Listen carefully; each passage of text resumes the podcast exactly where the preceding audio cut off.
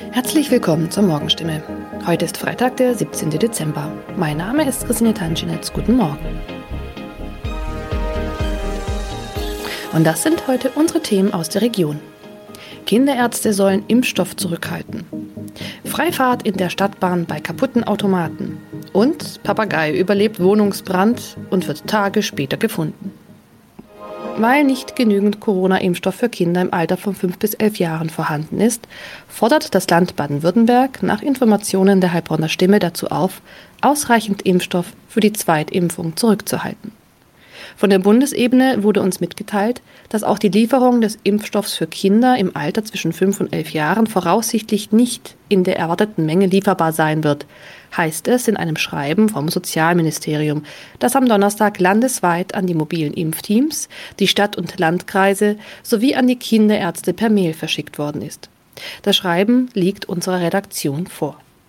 Baden-Württemberg wurde vom Bund zuletzt zugesagt, bis zum Jahresende rund 300.000 Dosen des Kinderimpfstoffes zu erhalten. Diese Zusage kann nun offenbar nicht eingehalten werden.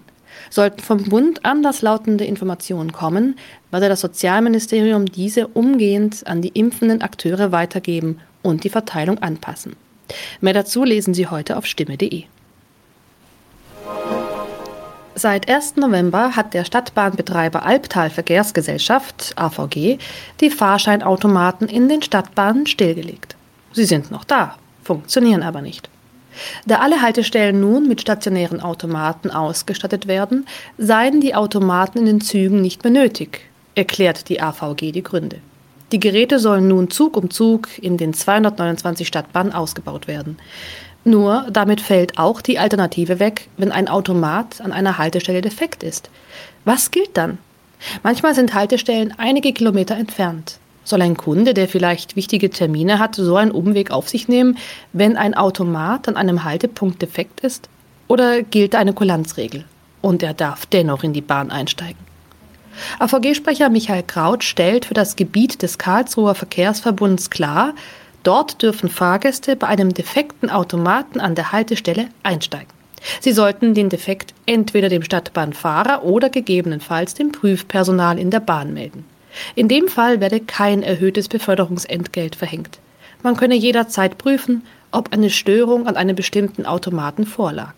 Auch im Heilbronner Hohenloher Haller Verkehrsverbund gilt diese Kulanzregel. Mehr dazu lesen Sie auf stimme.de. Am vergangenen Samstag kam es in Neckargartach zu einem Wohnungsbrand, bei dem ein Mann und ein Papagei verletzt wurden. Ein zweiter Papagei blieb unverletzt. Später stellte sich heraus, dass sogar ein dritter Papagei in der Wohnung sein müsste. Wenige Tage nach einem Hausbrand in Heilbronn haben Feuerwehrleute einen überlebenden Papagei aus einer betroffenen Wohnung gerettet. Ein aus der Wohnung geretteter Papagei wurde zudem vorsorglich einer Tierklinik übergeben. Der andere Vogel blieb am Samstag unverletzt. Doch damit war das Papageienproblem noch nicht gelöst. Denn am vergangenen Dienstag habe sich der verletzte Bewohner bei der Polizei gemeldet und mitgeteilt, einer seiner insgesamt drei Papageien müsste sich eigentlich noch in der Wohnung befinden. Tatsächlich entdeckten die Einsatzkräfte nach langer Suche den Vogel. Später konnten sie das Tier wohlbehalten an den Besitzer übergeben, wie es heißt. Soweit die Nachrichten aus der Region. Übrigens, die Corona-Fallzahlen in Stadt und Landkreis Heilbronn bleiben auf hohem Niveau, sind in den letzten Tagen aber deutlich zurückgegangen. Bleibt das so, wird am Sonntag die Ausgangssperre für ungeimpfte aufgehoben. Ob das eintrifft, erfahren Sie auf jeden Fall aktuell auf stimme.de. Haben Sie Kritik, Fragen oder Anregungen zu unserem Podcast? Dann schicken Sie einfach eine E-Mail an podcast.stimme.de.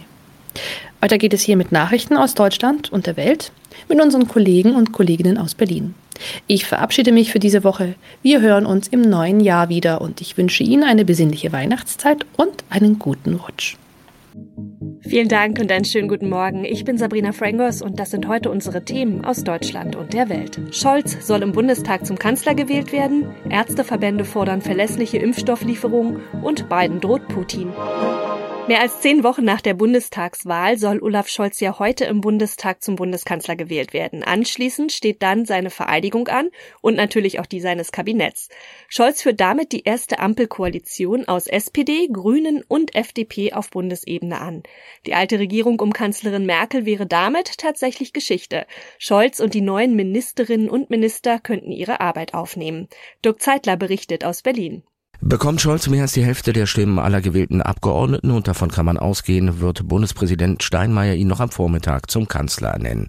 Dann geht es einige Male hin und her zwischen Reichstagsgebäude und Schloss Bellevue. Kurz nach der Kanzlerwahl soll Scholz dort seine Ernennungsurkunde bekommen. Dann fährt er zurück in den Bundestag, wo er vereidigt werden soll. Die künftigen Bundesminister werden danach ebenfalls erst im Schloss Bellevue ernannt und dann im Bundestag vereidigt. Ja, und wer ist Olaf Scholz nun eigentlich genau? David Riemer hat ein paar Infos über den Mann, der künftig Deutschland regieren kann. Olaf Scholz ist 63 Jahre alt und in Osnabrück geboren, aufgewachsen in Hamburg, er wohnt in Potsdam. Seit 1998 ist er verheiratet, keine Kinder. Scholz hat fest daran geglaubt, Kanzler zu werden, als es außer ihm noch kaum ein anderer tat. Er gilt als äußerst diszipliniert, aber auch ziemlich verschlossen. Trotzdem ist er auch für seinen Humor bekannt. Scholz wird nachgesagt, ein harter Verhandler zu sein, der schlecht zugeben kann, wenn er sich mal geirrt hat. Als Vizekanzler, Finanz- und Arbeitsminister sowie Hamburgs Bürgermeister hat Scholz reichlich Regierungserfahrung. Erfahrung gesammelt. Im Wahlkampf versprach er eine Regierung anzuführen, die vom Respekt für alle Lebenswege getragen wird und holte cool und lässig bei den Sympathiewerten und den Umfragen kräftig auf. Am Ende lag er mit seiner SPD ganz vorne, nun führt er als Bundeskanzler die erste Ampelkoalition auf Bundesebene an. Ärzteverbände beklagen ja einen Mangel an Verlässlichkeit bei der Lieferung von Corona-Impfstoffen. Ja, das Ziel von 30 Millionen Impfungen bis Weihnachten sei nicht völlig unrealistisch, sagte der Chef der Kassenärztlichen Bundesvereinigung Andreas Gassen dem Redaktionsnetzwerk Deutschland. Der Impffortschritt werde aber durch die Politik ausgebremst. Thomas Brock berichtet. Die Nachfrage ist groß. Immer mehr Menschen in Deutschland wollen die Auffrischimpfung haben. Rund 14 Millionen sind schon geboostert, sagt Ärzteverbandschef Gassen. Beim Nachschub allerdings hakt es teilweise noch. So hätten Vertrags- und Betriebsärzte sowie der öffentliche Gesundheitsdienst für diese Woche zusammen rund 6,5 Millionen Dosen BioNTech bestellt. Geliefert werde aber wohl nicht mal die Hälfte. Ähnliche Kritik kommt vom Hausärzteverband. Der scheidende Gesundheitsminister Spahn sagte im ZDF, er verstehe den Frust und entschuldige sich. Spahn ist aber auch sicher, dass genug da ist, um die 30 50 Millionen Impfungen bis Weihnachten zu schaffen. US-Präsident Joe Biden will die Ukraine im Fall einer Invasion durch Russland nach Angaben des Weißen Hauses weiter aufrüsten. Man werde den Ukrainern zusätzliches Material zur Verteidigung zur Verfügung stellen. Das sagte jedenfalls Bidens nationaler Sicherheitsberater nach einem Videogipfel des US-Präsidenten mit dessen russischen Kollegen Wladimir Putin. Tina Eck berichtet aus Washington. Die US-Regierung würde die NATO-Verbündeten an der Ostflanke des Bündnisses mit zusätzlichen Fähigkeiten ausstatten, um auf eine russische Eskalation zu reagieren. Damit ist Militärgerät gemeint. Dazu hatte Biden Putin auch mit wirtschaftlichen Maßnahmen gedroht. Die US-Position sei glasklar. Was man 2014 nicht bereit war zu tun, werde man nun tun, hieß es. Putin fordert einen Stopp der NATO-Osterweiterung und will das schriftlich.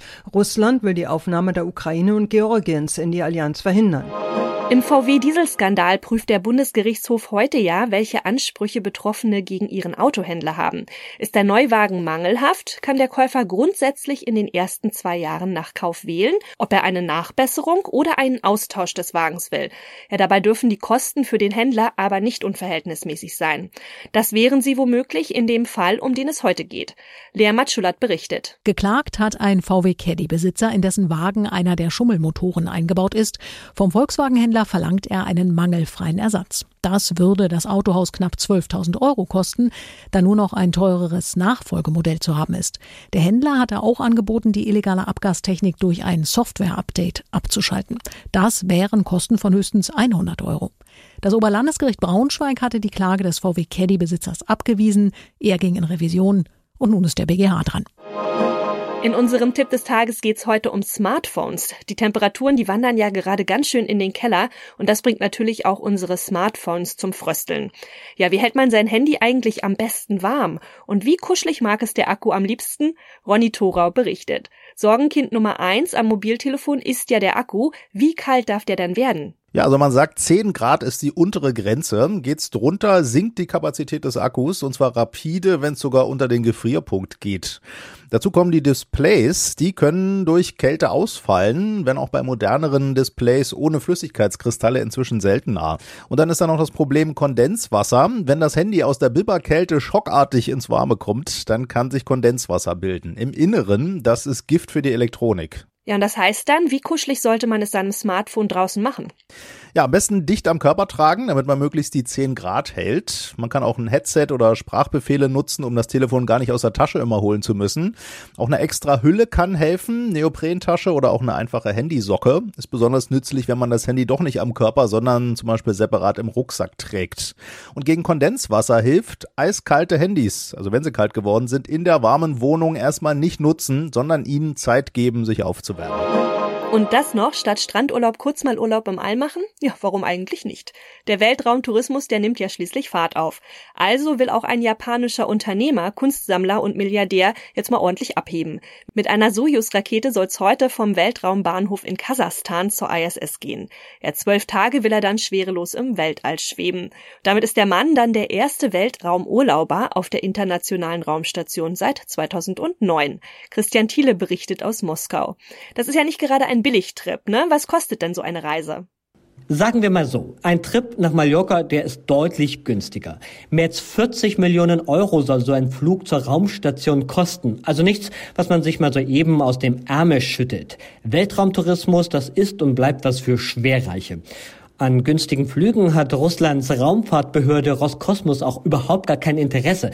Das staatliche Unternehmen, das will nämlich Geld verdienen und weggebrochene Einnahmen wieder reinholen, weil die amerikanischen Astronauten nicht mehr mit den Russen gemeinsam ins All fliegen, sondern eigene Raumschiffe haben.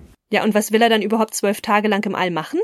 Also zwölf Tage sind ja gar nicht so viel. Viele kennen das ja selbst, wenn man in den Urlaub fährt. Da braucht man ein paar Tage, um sich an die neue Umgebung zu gewöhnen. In der Schwerelosigkeit 400 Kilometer über der Erde ist das nochmal was ganz anderes. 100 Dinge hat sich der Milliardär vorgenommen, die er auf der ISS machen will. Zum Beispiel Badminton spielen. Und wie es ihm da so ergeht, das will er bei Twitter und bei YouTube mitteilen. Da hat er mittlerweile eine große Fangemeinde. Und der Ausblick zur Erde, der soll toll sein. Auf die Bilder können wir uns jetzt schon mal freuen. Wie hat er sich denn eigentlich vorbereitet? Er plant ja auch schon den nächsten Weltraumtrip, also eine Mondrundreise mit einem ganzen Künstlerkollektiv, oder? Mehrere Monate haben die Vorbereitungen gedauert. Wichtig ist dabei herauszufinden, ob der Körper die ganzen Strapazen überhaupt durchstehen kann. Ärzte geben am Ende grünes Licht, ob jemand geeignet ist oder nicht. Dann gibt es noch viele, viele Trainings. Der Japaner postete zum Beispiel ein Video von sich, wo er auf einem Stuhl sitzt, der sich ständig dreht oder wo er kopfüber hängt. Die Reise, die ist für ihn auch eine gute Vorbereitung für ein noch ehrgeizigeres Projekt. 2023 soll es dann zum Mond gehen. Dann dürfte er auch der erste Mondtourist sein. Das war's von mir. Ich bin Sabrina Frangos und ich wünsche Ihnen noch einen schönen Tag. Bis morgen.